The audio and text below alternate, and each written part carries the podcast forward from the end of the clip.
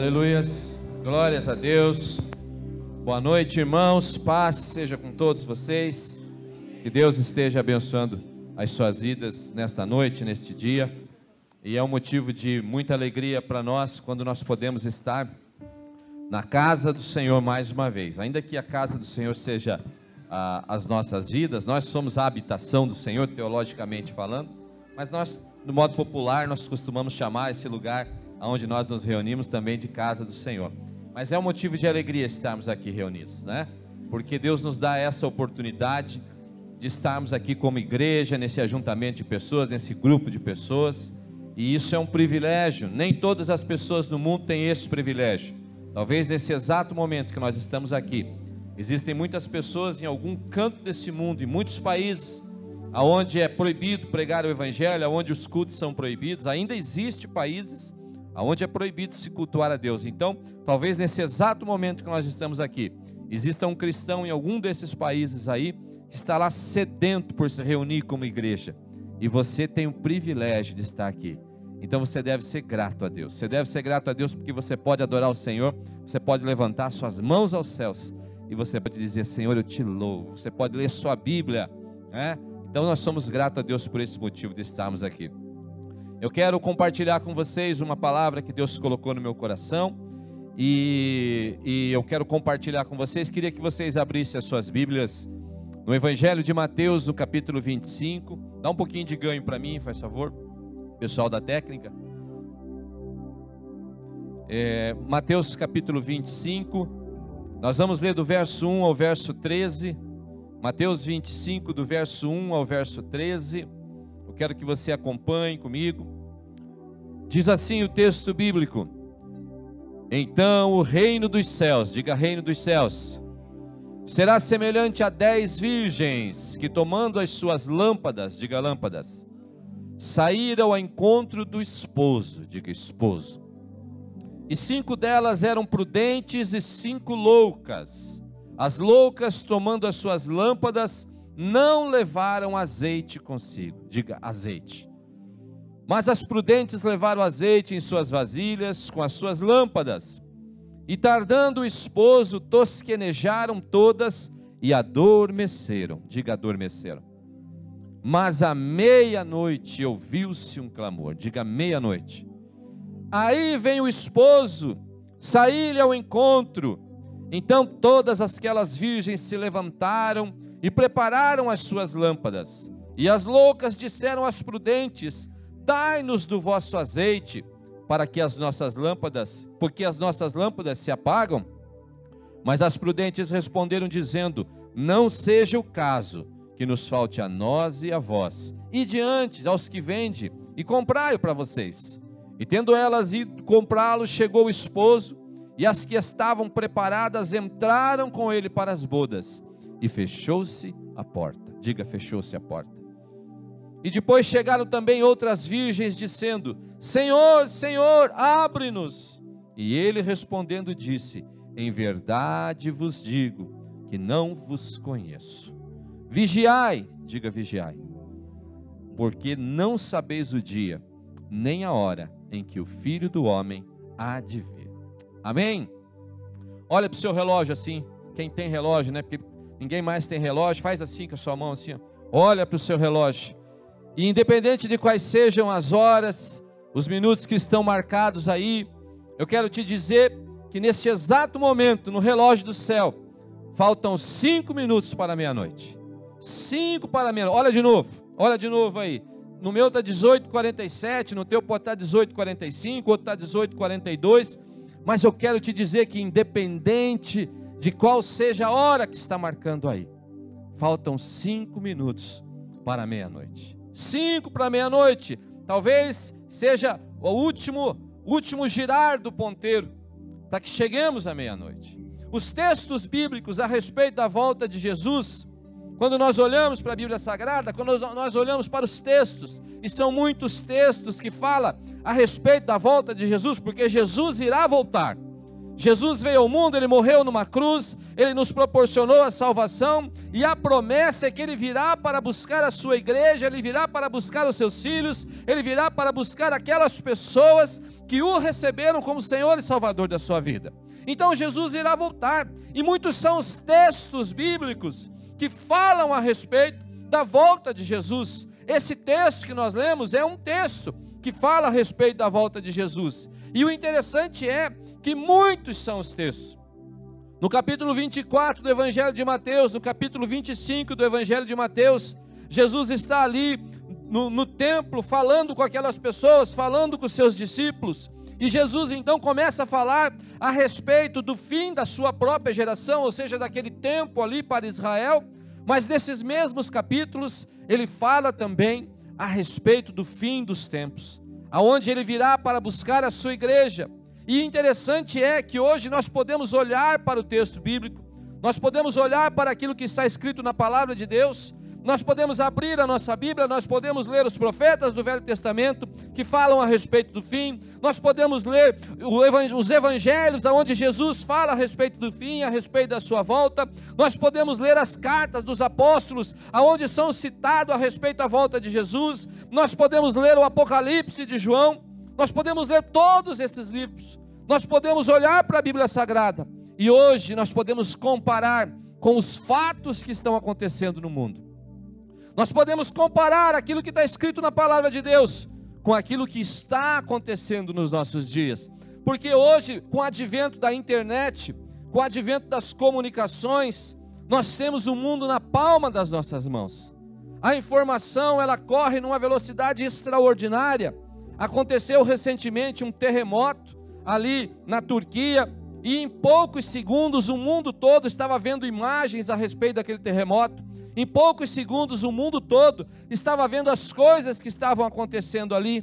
Então o que eu quero dizer para você é que hoje nós temos uma condição de saber o que está acontecendo no mundo, diferentemente do tempo de Jesus. Quando Jesus fala a respeito do fim dos tempos, e quando Jesus traz as suas palavras, era impossível as pessoas terem um panorama do mundo, até porque o mundo conhecido era muito menor do que é hoje. Inclusive o continente que nós vivemos, o continente americano, muito provável, tinham apenas os índios aqui, né? E não era conhecido da Europa, não era conhecido da Ásia, não era conhecido da África. Hoje o mundo está pequeno, porque ele cabe na palma de um celular. Você consegue viajar por qualquer lugar do mundo é, através aí do, do, seu aplicativo, através do seu celular. Esses dias eu estava falando para os alunos a respeito, dando uma aula, né? E falando para os alunos a respeito do rio Tigre e Eufrates, estava falando na aula. Depois cheguei em casa, fiquei olhando no mapa lá no Google Maps, né? Para ver, existe um lugar lá é, no Iraque onde o rio Tigre e o rio Eufrates se encontram, né? E existe uma profecia bíblica, Jesus fala isso no capítulo 24 é, de Mateus, se eu não estou enganado, e Jesus fala que uma, uma das, é, da, da, das marcas e um dos apontamentos escatológicos a respeito do fim era que o grande rio Eufrates iria secar. Mas o que eu quero dizer para você é que nós temos hoje a condição de ver o mundo. Então veja, hoje é possível comparar as coisas que estão acontecendo com as profecias bíblicas.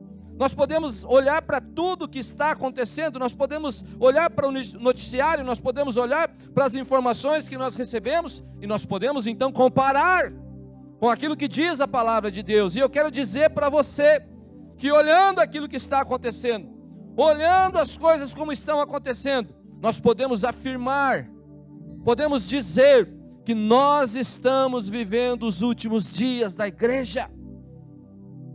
Eu não sei dizer para você se Jesus vai voltar daqui 10 anos, 20 anos, 30 anos ou 50 anos. Mas talvez nós sejamos a última geração. Talvez possa haver apenas mais uma geração depois da nossa.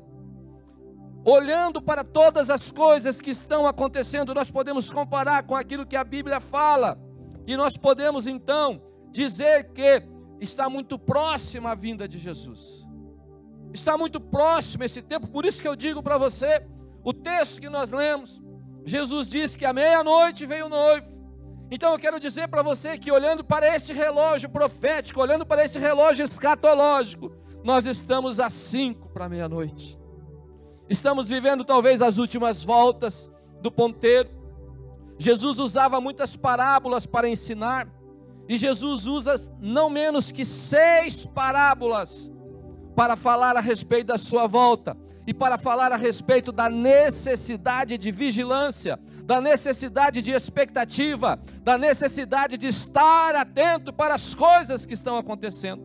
E essa parábola que Jesus fala no capítulo 25, Jesus usa ali uma, uma figura do casamento judaico, aonde o casamento era acertado antecipadamente entre as famílias, e então o casamento era ali eh, já acertado, já estava tudo certo, mas o noivo vinha posteriormente buscar a noiva. O noivo só viria um tempo depois.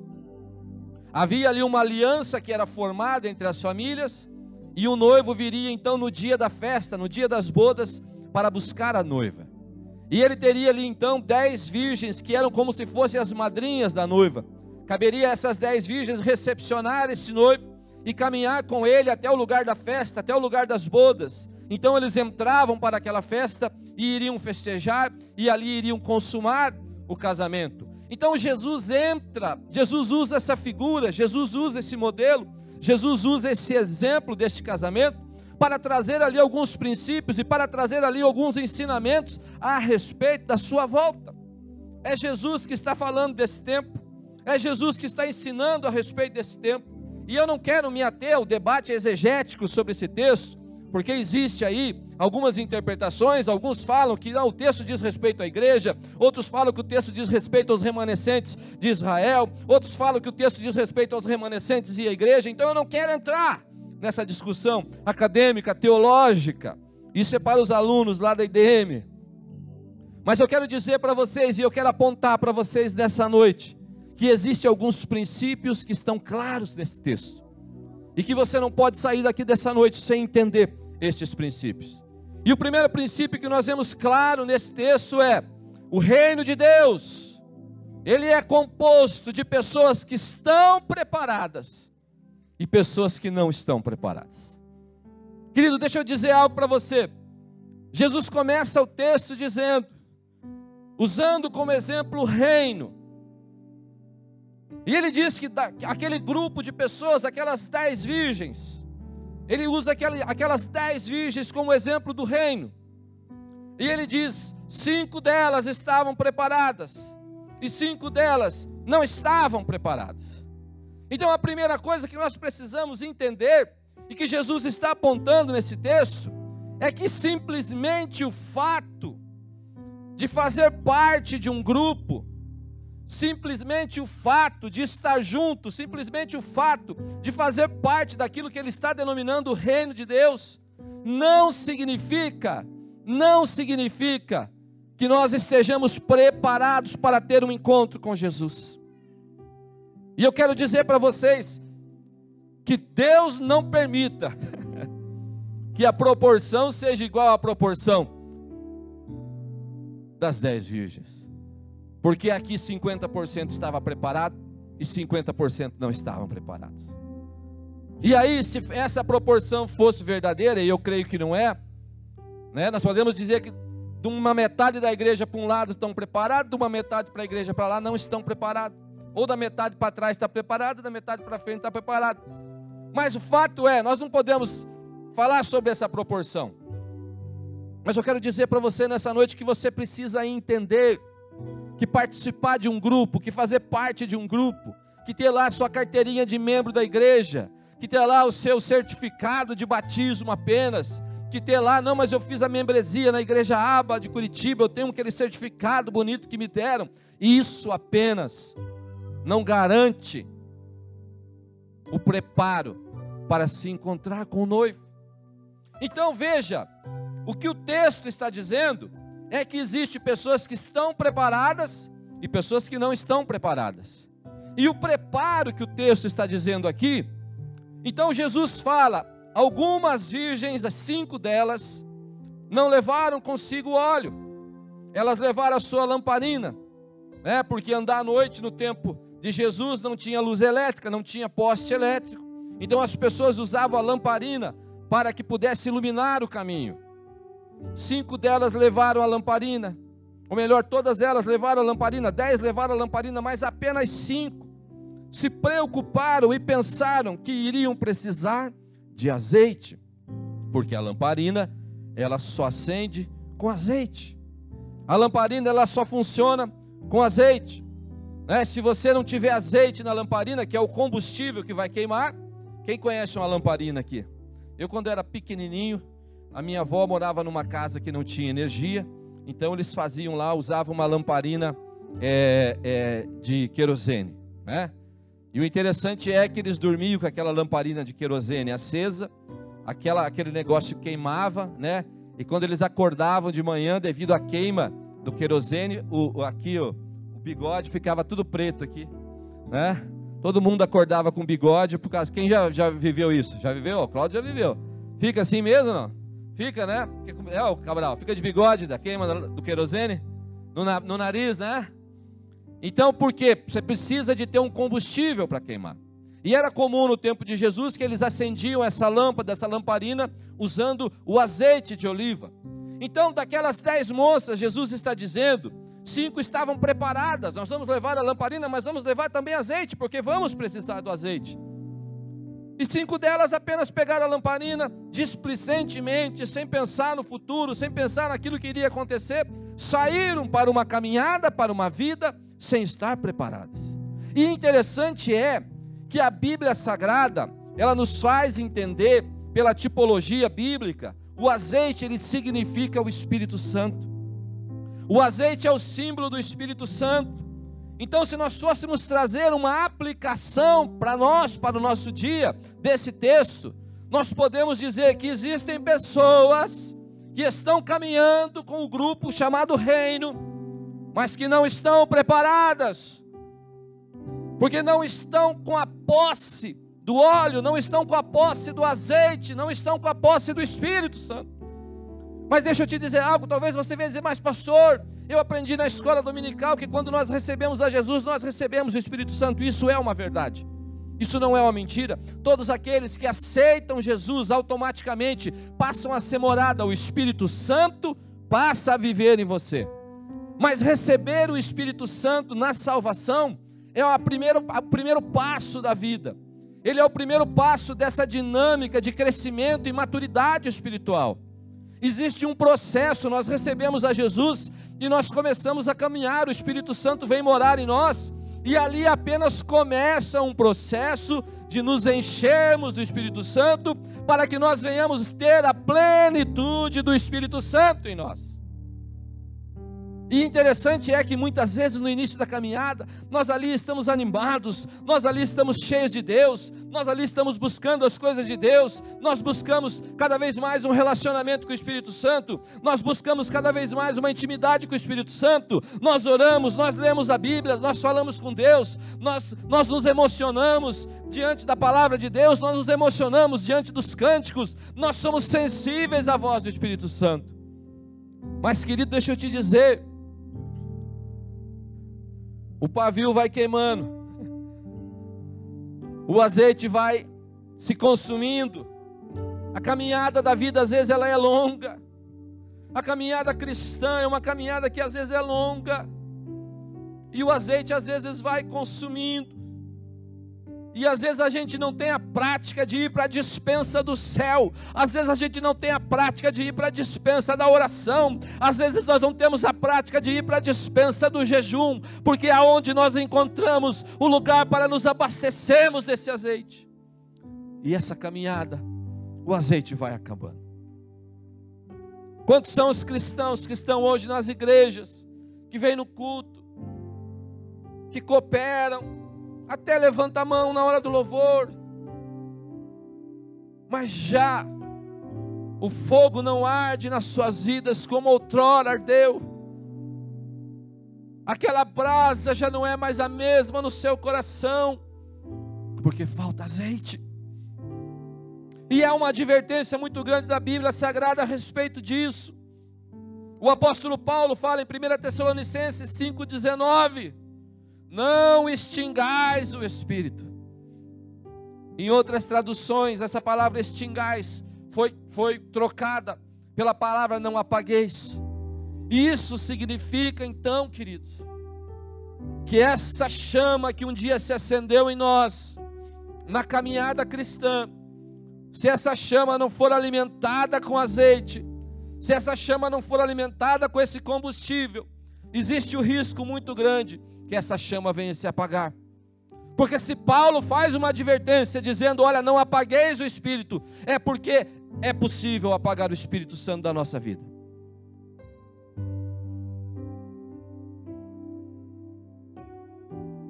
E é muito sério isso.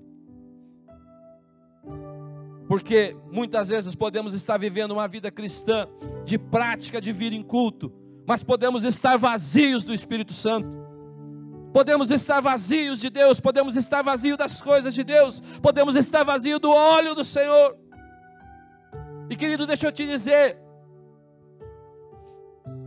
estar vazio do Espírito Santo, estar vazio deste azeite, não é apenas para nós falarmos língua estranha aqui, para a gente rodopiar, mas o credenciamento, aquilo que vai te capacitar a entrar no reino dos céus, aquilo que vai te capacitar a estar com o Senhor Jesus, aquilo que vai te capacitar a estar nas bodas, é a posse deste azeite, é a posse desse óleo. Algumas tinham e outras não tinham. Paulo faz essa advertência: não apagueis o espírito. Paulo, 2 Timóteo, no capítulo 2, no verso 6, capítulo, ou melhor, 2 Timóteo, capítulo 1, verso 6. Paulo falando para um pastor, para Timóteo, pastor da igreja de Éfeso, seu discípulo. Paulo diz: Por cujo motivo te lembro que despertes o dom que Deus, que existe em ti, pela imposição das minhas mãos. Essa palavra despertes vem do grego anasapureu, que significa acenda, acenda, acenda, acenda. Paulo está dizendo para Timóteo: olha, acenda o dom que há em ti, acenda o dom que há em ti, acenda. Mas não tem fogo sem azeite, não tem fogo sem óleo, não tem fogo sem óleo. E querido, se Paulo fala isso para um pastor de uma igreja, se pastor precisa ser advertido a respeito de manter aceso no seu coração uma chama, é porque todos precisam dessa advertência também. Paulo diz: acenda o dom que há em ti, Timóteo, acenda.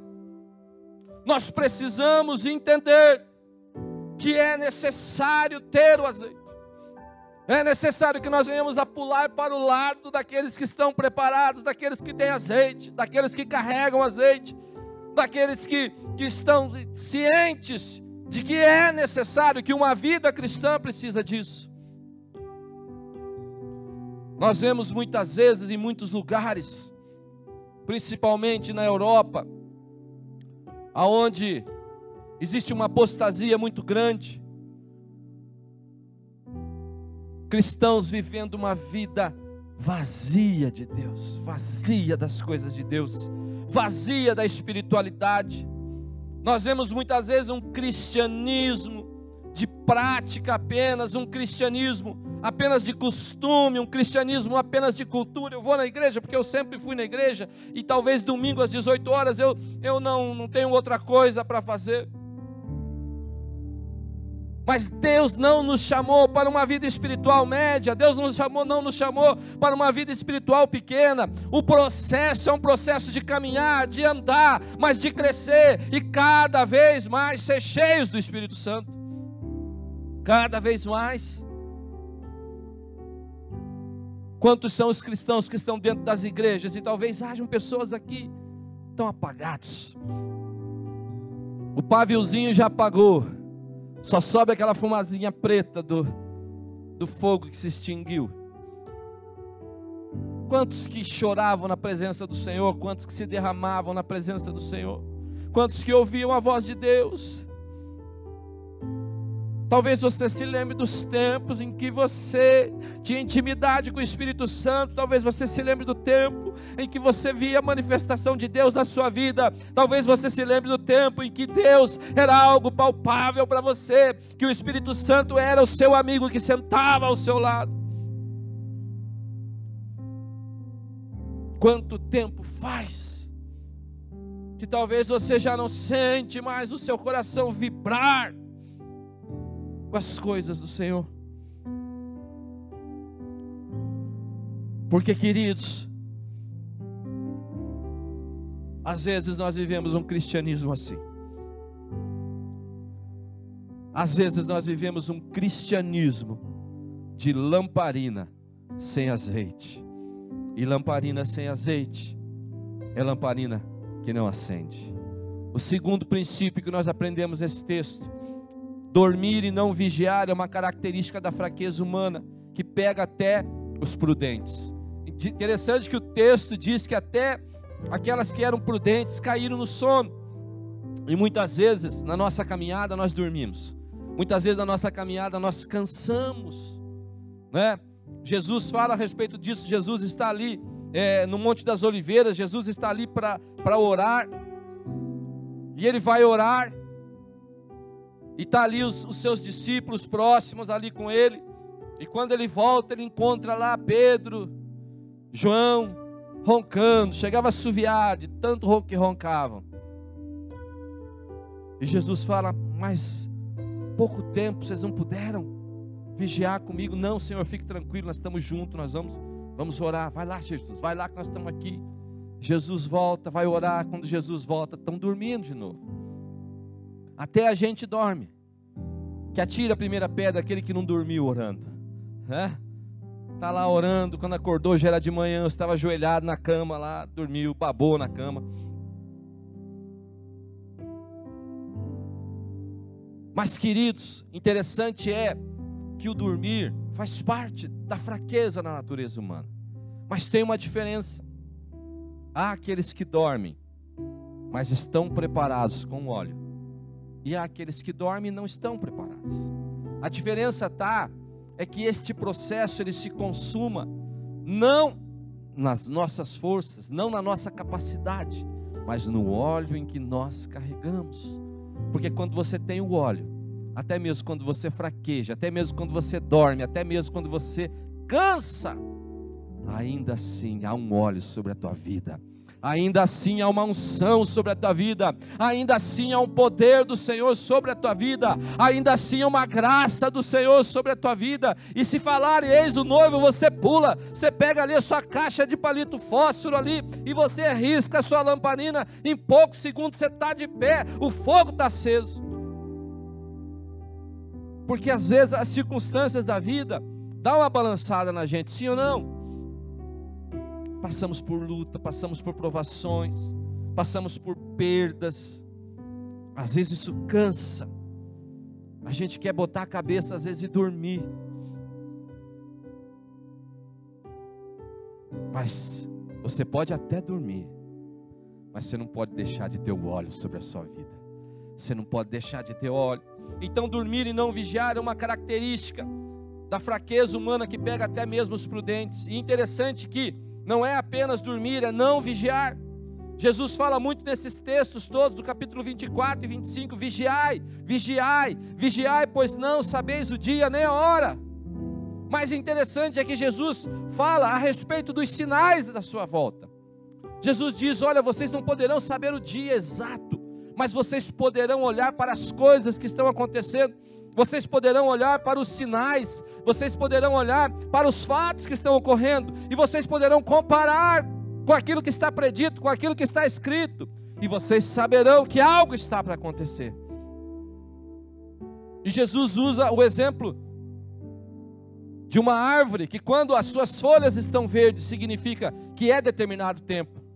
E querido, nós estamos olhando hoje para a árvore, nós estamos olhando hoje para os fatos, nós estamos hoje olhando para as coisas que estão acontecendo.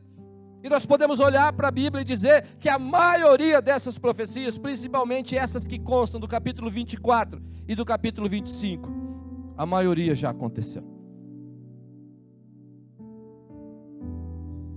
E se já aconteceu, significa que nós estamos no tempo aonde vai se consumar aquilo que Jesus falou.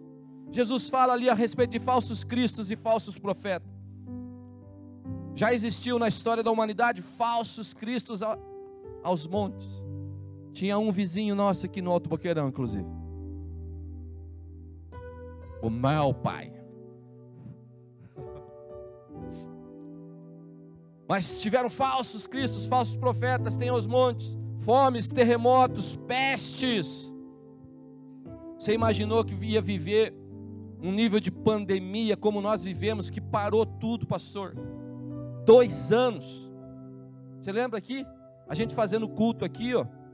Para isso aqui vazio, não tinha ninguém. Porque o culto era apenas transmitido pela internet. A pandemia parou o mundo. Você nunca imaginou que isso fosse acontecer? Querido, outra coisa que esse texto fala é o aumento da iniquidade e o esfriamento dos cristãos. Muitas igrejas na Inglaterra e na Alemanha estão virando bar.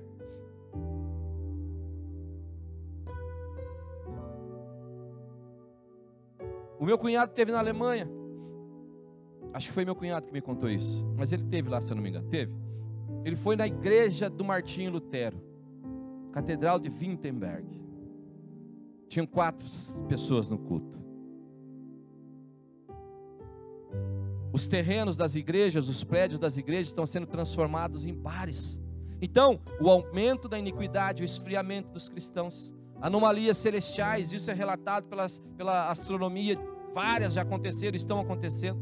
A restauração de Israel. Esses dias eu falei para os meus alunos na sala de aula, um dos marcadores escatológicos mais claros que existem na Bíblia Sagrada é a restauração da nação de Israel. Israel foi espalhado para o mundo ainda no tempo de Jesus. 1940, quase dois mil anos depois disso, a nação de Israel voltou para o seu lugar, voltou para a terra prometida, voltou para a Palestina, e está ali naquele lugar. Esse é um dos maiores marcadores proféticos, escatológicos que você encontra na palavra de Deus a respeito do fim. E o interessante é que será restaurado o culto, será restaurado o templo. Ainda não é possível, porque hoje existe lá uma das maiores, se não a maior mesquita dos muçulmanos, exatamente no lugar, nos escombros de onde era o templo de Salomão. Mas deixa eu te dizer algo que tem acontecido nesses últimos dias. Existe uma expectativa. Os cientistas dizem que esses terremotos que aconteceram na Turquia poderão acontecer neste exato momento, em alguns momentos em Israel também. Todas as autoridades de Israel estão atentas,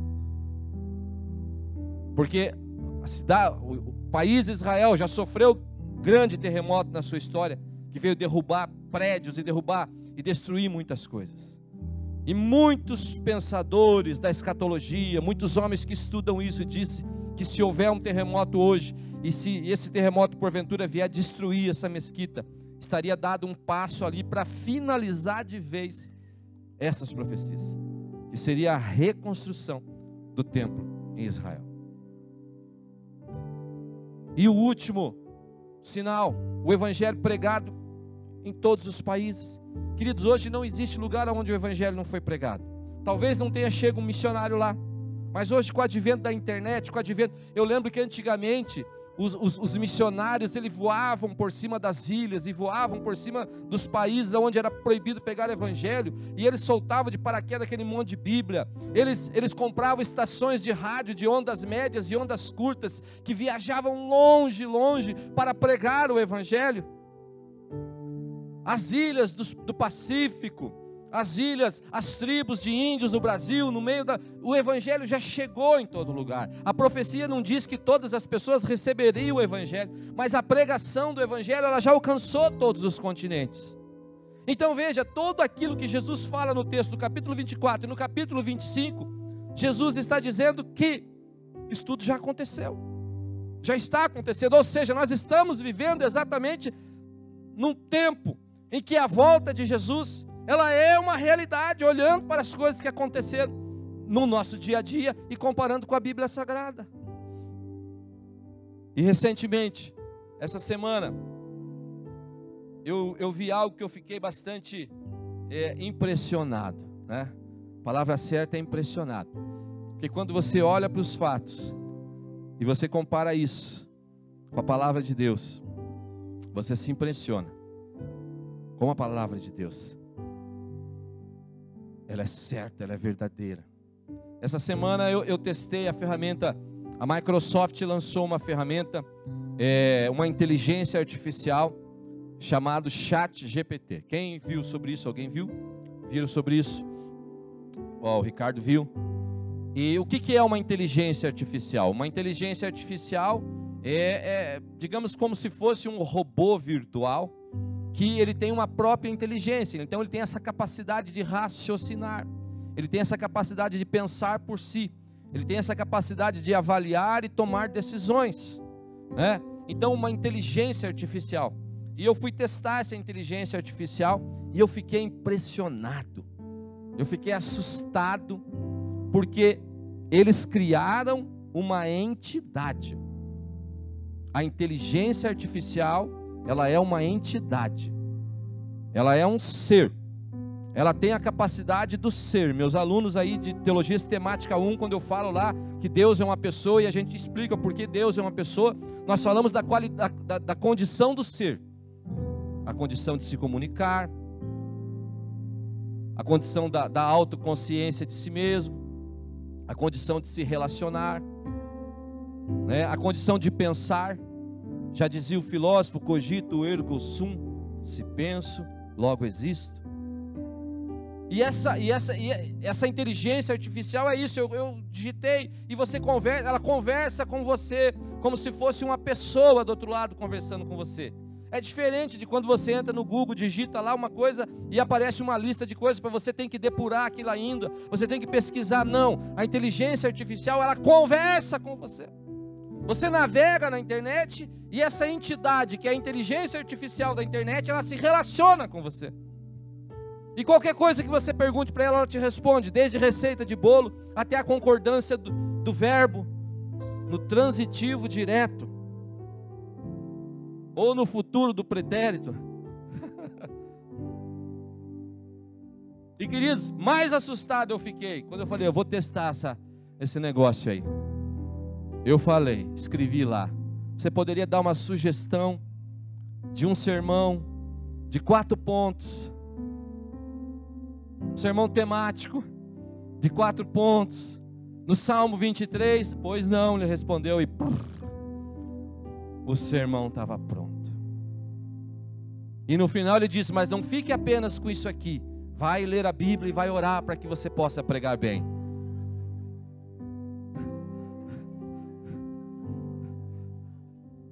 Ele conversa com você. E aí, eu tava falando, eu fiquei assustado com isso. Eu tenho dois minutos para pregar, tem cinco tópicos ainda. Eu fiquei assustado com isso. Mas me lembrei de um texto bíblico. Me lembrei dos estudos a respeito do Apocalipse. Apocalipse capítulo 13, do verso 1 em diante, coloca para mim lá, Apocalipse 13. Diz assim: E pus-me sobre a areia do mar, e vi subir do mar uma besta que tinha sete cabeças e dez chifres, e sobre os seus chifres dez diademas e sobre a sua cabeça um nome de blasfemo. Quando nós estamos na internet, nós falamos que nós o que? Nós? Nós? Aonde que se navega? Volta lá o texto, deixa lá. Isso. E a besta que vira semelhante ao leopardo, e os seus pés como os de urso, e a sua boca como a boca de um leão. E o dragão deu-lhe o poder e o seu trono e grande poderio. Pode virar. E vi uma das suas cabeças como ferida de morte, e a sua chaga mortal foi curada. E toda a terra se maravilhou após a besta. E adoraram o dragão que deu à besta o seu poder, e adoraram a besta, dizendo: Quem é semelhante? Quem poderá batalhar contra ela? E olha só, e foi-lhe dado uma boca, a capacidade de se comunicar, a capacidade de se relacionar a capacidade de falar. Então, quando nós comparamos as coisas, eu não estou falando aqui para você sair assustado, você vai pegar teu computador, dar uma machadada nele em casa, vou matar essa besta, vai ser na machadada. Não, não é isso. Ainda é uma ferramenta, né? Mas eu estou dizendo para você que quando essas empresas lançam essas tecnologias, isso é apenas a ponta.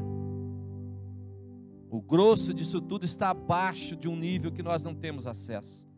Essas inteligências artificiais são algo fora do normal. Então, querido, todo o cenário para o governo do anticristo já está aí. Todo o cenário para o governo do anticristo está aí. E quando Jesus fala nesse texto, olhe, vigiem, ele está dizendo: olha, olhe para as coisas que estão acontecendo, olhe para o mundo, olhe, não durmam. Olhem para as coisas que estão acontecendo, não durmam, se encham de azeite, olha para as coisas que estão acontecendo. Rapidamente, tópico 3. Mesmo que tarde, o noivo voltará. Esse texto garante que o noivo voltará. Ele se comprometeu, ele fez uma aliança de casamento e ele voltará para buscar a sua noiva, assim como Jesus fez uma aliança conosco. Quando nós tomamos a ceia, nós dizemos: Este é o sangue da nova aliança. O Senhor tem uma aliança com a sua igreja. E mesmo que demore, mesmo que tarde, Jesus voltará. Nós precisamos estar atento a isso. O quarto e último tópico. A triste realidade de que aqueles que não vigiam e não se preparam não entrarão nas bodas. Queridos, existe uma realidade muito fatídica nesse texto, que é a realidade que muitos cristãos não entrarão nas bodas, ou seja, muitos cristãos não serão salvos. Muitos cristãos não participarão disso, muitos cristãos estarão de fora, porque Jesus termina o texto dizendo: quando aquelas mulheres voltam, bate na porta, deixe-me entrar, deixe-me entrar. O que o texto diz é: apartai-vos de mim, que eu não vos conheço. E a pergunta que eu te faço nessa noite: quem é você nessa história? Em qual grupo você está? Você está naquele grupo de pessoas que estão preparadas, cheias do óleo, cheios da unção. Nós até dormimos às vezes, pastor, orando. Nós até fraquejamos às vezes, às vezes até cansado a gente está. Às vezes até com dificuldades mas tem um negócio sobre a minha vida, existe uma unção sobre a minha vida, existe um óleo sobre a minha vida, que mesmo quando eu quero parar, mesmo quando eu quero dormir, mesmo quando eu quero fraquejar, ele arde no meu coração, ele arde dentro de mim, ele me coloca de pé e me faz preparado, me faz pronto. Queridos, Jesus está voltando. Jesus está voltando, igreja. Jesus está voltando. Tinha uma canção que dizia assim: Não tardará. Cristo irá voltar, não tardará.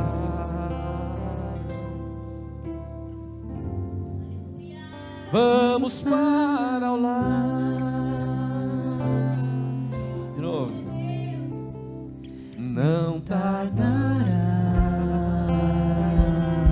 irá voltar. Cristo irá voltar. Não tardará. Vamos para o lar. Vamos para o lar. O refrão diz assim: Eu quero eu quero me preparar. Vamos logo subir. Pois vamos logo subir. E quero junto a você. E quero junto a você lá no céu conversar com Jesus. Isso não é para daqui 100 anos, isso não é para daqui 200 anos. Nós estamos vivendo os últimos dias. Fique de pé nesse momento, fique de pé. E eu quero orar por você. Eu quero orar pela sua vida, querido. Eu quero orar por você. Talvez você entrou aqui e talvez o Senhor Jesus te trouxe aqui nessa noite porque queridos, hoje é o dia, é o dia, é o dia que o Senhor marcou para você. A decisão mais importante que você pode tomar na sua vida, a decisão mais importante que você pode tomar na sua vida, é a decisão de entregar a sua vida a Jesus. A Bíblia diz que nós devemos confessar a Jesus para sermos salvos. Ela disse que com a tua boca confessares. É necessário que nós venhamos dizer: Senhor Jesus, eu te recebo como meu Salvador, como meu Senhor. Eu quero, eu quero a salvação. Então eu quero orar por você, porque queridos, talvez não haja mais muitas oportunidades nos dias futuros, nós não sabemos o que vai acontecer, nós não sabemos das coisas que estão acontecendo, nós podemos olhar para os sinais da sua volta. E hoje é a oportunidade que você tem de mudar a sua vida e mudar a sua história. Eu quero fazer duas orações, mas a primeira oração que eu quero fazer é por você que ainda não tomou uma decisão de entregar a sua vida a Jesus. O Senhor te trouxe aqui nessa noite. E o Espírito Santo pode estar falando com você no seu coração nesse exato momento. Ei, é hoje, você precisa tomar essa decisão. Eu quero orar por você então. Porventura existe alguém aqui, existe alguém aqui nessa noite que não entregou a sua vida a Jesus e gostaria de dar o passo mais importante da sua vida hoje. Se você está aqui nessa noite, a única coisa que você precisa fazer é levantar sua mão, que eu quero orar por você. Existe alguém aqui que deseja entregar a sua vida a Jesus, existe alguém aqui que deseja fazer a decisão mais importante da sua vida, tomar a decisão mais importante, não deixe para amanhã. Como diz aquela canção, o amanhã pode ser tarde, é hoje, hoje é o dia da salvação, hoje é o dia que o Senhor nos fez, hoje é o dia do resgate, de você mudar a sua história. Existe alguém aqui que ainda não tomou essa decisão de entregar a sua vida a Jesus? Se você deseja dar esse passo, só dê um sinal com a sua mão, só isso que você precisa. Um intercessor vai orar com você. Ou vem aqui à frente, vem aqui à frente, então venha. Aleluias, glórias a Deus. Aleluias, glórias a Deus, aleluias. Glórias a Deus. Existe alguém mais que deseja entregar a sua vida a Jesus? Existe alguém mais aí que deseja tomar essa atitude de entregar a sua vida a Jesus? Dá um sinal com a sua mão, quero orar por você. Talvez aí na galeria tem alguém que deseja dar esse passo importante de entregar a sua vida a Jesus. Se não tem, a segunda oração que eu quero fazer. Aleluia, Deus te abençoe, querido. Essa é a decisão mais importante que você toma na sua vida. É a decisão mais importante que você toma na sua vida. Glórias a Deus. Oh, aleluias. Eu quero fazer mais, mais alguém que quer entregar. Às vezes o Espírito Santo está ardendo no teu coração. Você está dizendo, eu preciso ir lá. E todos nós, um dia na nossa vida, tomamos essa decisão. Fomos para frente, movidos pelo Espírito Santo. Mas olha, se não tem mais ninguém que deseja entregar sua vida a Jesus, ou se tem, venha para frente. Eu quero fazer uma segunda oração. Eu quero fazer uma oração para você que você já recebeu a salvação. Um dia você já aceitou Jesus, mas você hoje é uma lamparina meio apagando. Você hoje é uma lamparina que está faltando óleo. Você mais não, não se aquece com as coisas de Deus. Você já não tem mais uma vida espiritual acesa. Você jamais não tem mais uma vida espiritual em brasa. Se você entende que você precisa hoje de uma dose complementar, cavalar de fogo do céu, eu quero que você venha à frente. Se essa palavra tem a ver com você, não volte para sua casa do mesmo jeito que você veio. Não volte. Venha à frente que eu quero orar por você. Venha muito rápido, nosso tempo está se esgotando. Venha, querido, não volte para sua casa como você entrou. Venha, eu quero orar pela sua vida. Eu quero orar por você. Venha, pode vir o casal, o intercessor vai orar com você. Venha, venha para frente, venha. O Senhor está falando ao seu coração, o Senhor está ministrando na sua vida. Você já foi um cristão que ardeu um fogo no seu coração, mas olha, para receber o noivo, é necessário dose extra de azeite, é necessário que nós venhamos estar cheios, cheios, cheios cada vez mais do Senhor. Oh, lamparina estão acesas. Venha vindo, se o Senhor está falando ao seu coração, venha vindo. Venha para frente, venha. Só estou esperando o barulho dos seus passos em direção à porta.